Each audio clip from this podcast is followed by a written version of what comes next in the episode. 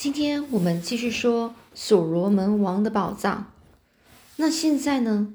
古德、艾伦·花特曼跟亨利爵士，他们这三个人呢，被关在这个所谓的这个所罗门王宝藏的这个房间哦，这个这个地方啊。那现在他们到底想到什么办法去逃脱了吗？这时候，这古德呢，就看到了有一个地方。他们认为这地方呢，好像有一个洞可以出去，因为呢，感觉到有一些气流在那里，一些空气。这时候呢，古德就问：“那现在该怎么做呢？”哦，因为他们打开了一个地方，伸进去，然后是一个很像，呃，眼前啊，就好像是一个石梯的的第一道台阶。这时候呢。这这个呢，呃，亨利爵士呢就说：“这当然应该是顺着石梯走下去啊！哎，一切都是天意啊！”哦，这个说的人是呃夸特曼啊，艾伦夸特曼。那亨利爵士又说：“等等等等，夸特曼，你就我们必须要带上这个剩下的干肉还有饮水呀，我们可能是需要他们的。”于是呢。这个艾伦·夸特曼呢，就爬回刚才的地方，到箱子旁边去拿他们要的东西。而当这个艾伦·夸特曼正要拐回去，就是在爬回去的时候，突然产生了一个念头：我们已经二十四小时没有想起那些钻石了。那时一想起钻石，就感到非常厌恶啊！就是它让我们落入了这一步田地。我想，在我们或许能够离开这个可怕洞穴的情况下。我们就不妨哦，就干干脆就带上了一些钻石。于是呢，我就把手伸进了第一个箱子，将那个老旧列装的全部口袋都装满了钻石。又从第三个箱子里拿了两把钻石。艾伦·夸特曼就说：“你们不拿一些钻石吗？我已经装满口袋了。”这亨利爵士就说：“该死的钻石！我希望再也别见到钻石钻石了。”但是呢，这古德没有回应。我想。古德他是在深深爱，他是在跟他深爱的这个福勒塔道别哦。古能就是这个艾伦华特曼认为啊，他可能是在跟他深爱的这个女孩道别。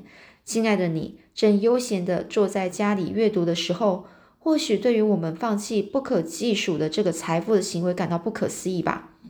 我跟你说，我敢打包票。如果你不吃不喝就待在这里长达二十四、二十八个小时的时候，这强烈的希望摆脱死亡的时候，你肯定也不会在乎那些钻石的。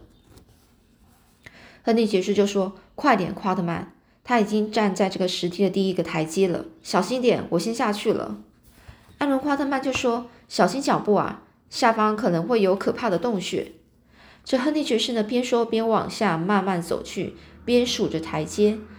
他就说：“或许可以通到另外一个房间呢。”等这个亨利爵士呢，他数到十五的时候，停了下来，说是见底了。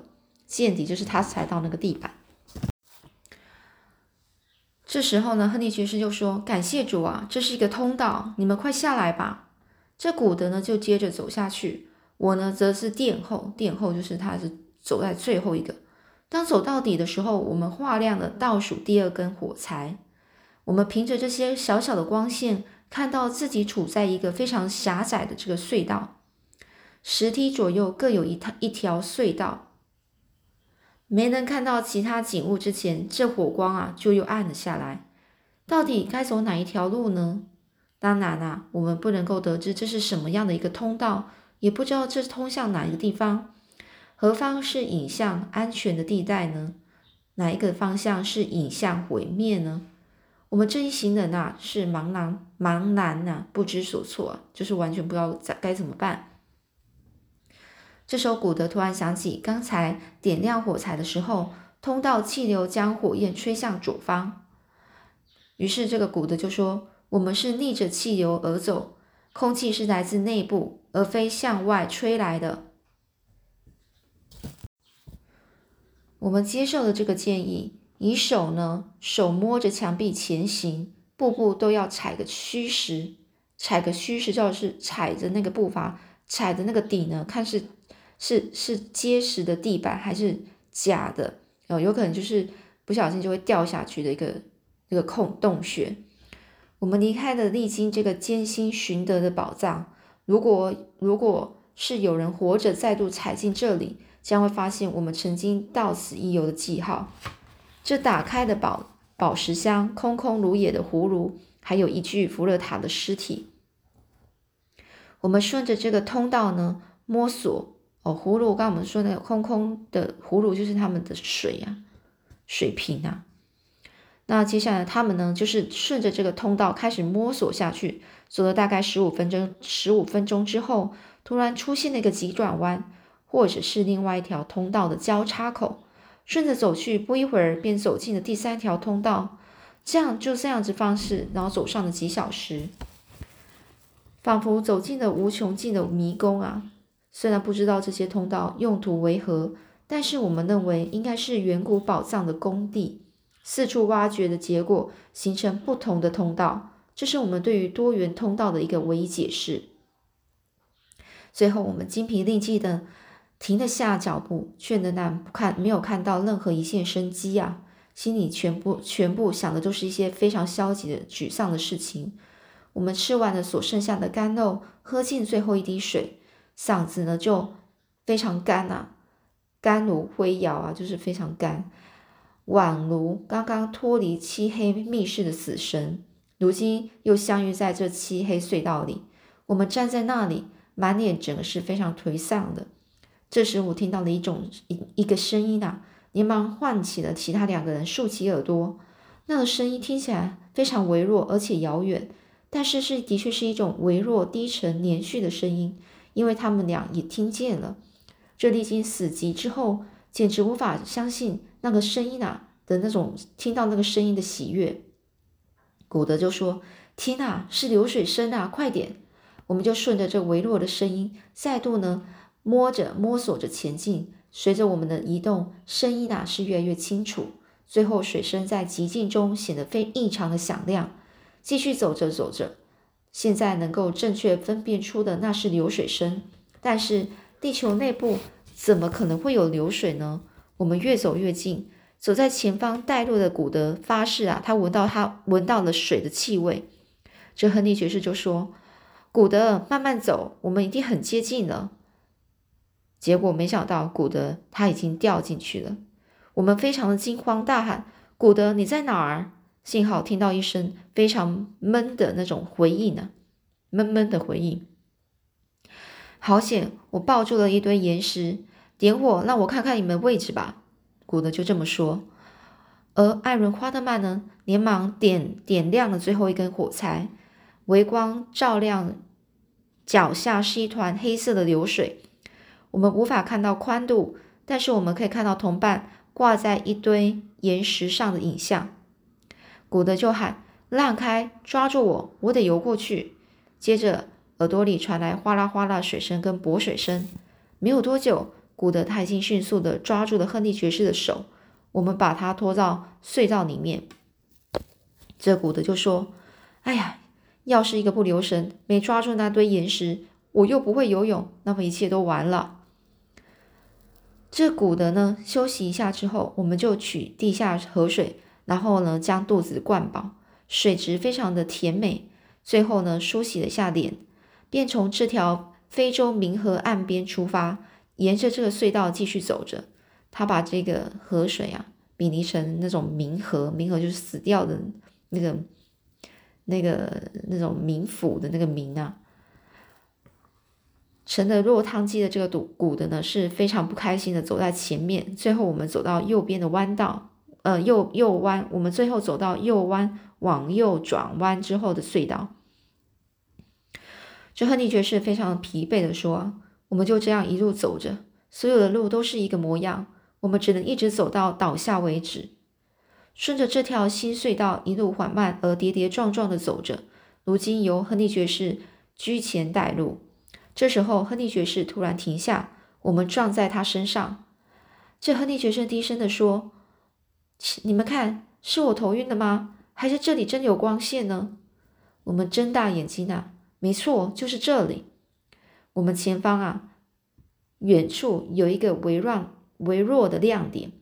这个亮点是小于小屋子窗户的一个窗格大小，光线很暗，让人怀疑除了我们已经连日适应黑暗的眼睛之外，其他眼睛是不是能够看到？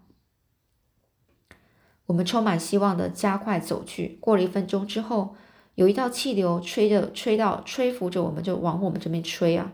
我们卖力的向前挪动脚步，瞬间隧道变窄了。高大的亨利爵士跪着走去，隧道越来越小，最后只剩下一个狐狸洞口。现在只剩泥土，那些岩石早已经不见踪影了。这亨利爵士挣扎的挤出了洞口，接着古德和我也爬了出去。洞外满天星光，溢满了新鲜的空气。我们滚过草地和矮木丛，又滚过了湿软的大地。我被某一个物体绊住，停下。于是坐起来去看一下，正下方传来一道声音，一片平地抑制了亨利爵士的翻滚速度。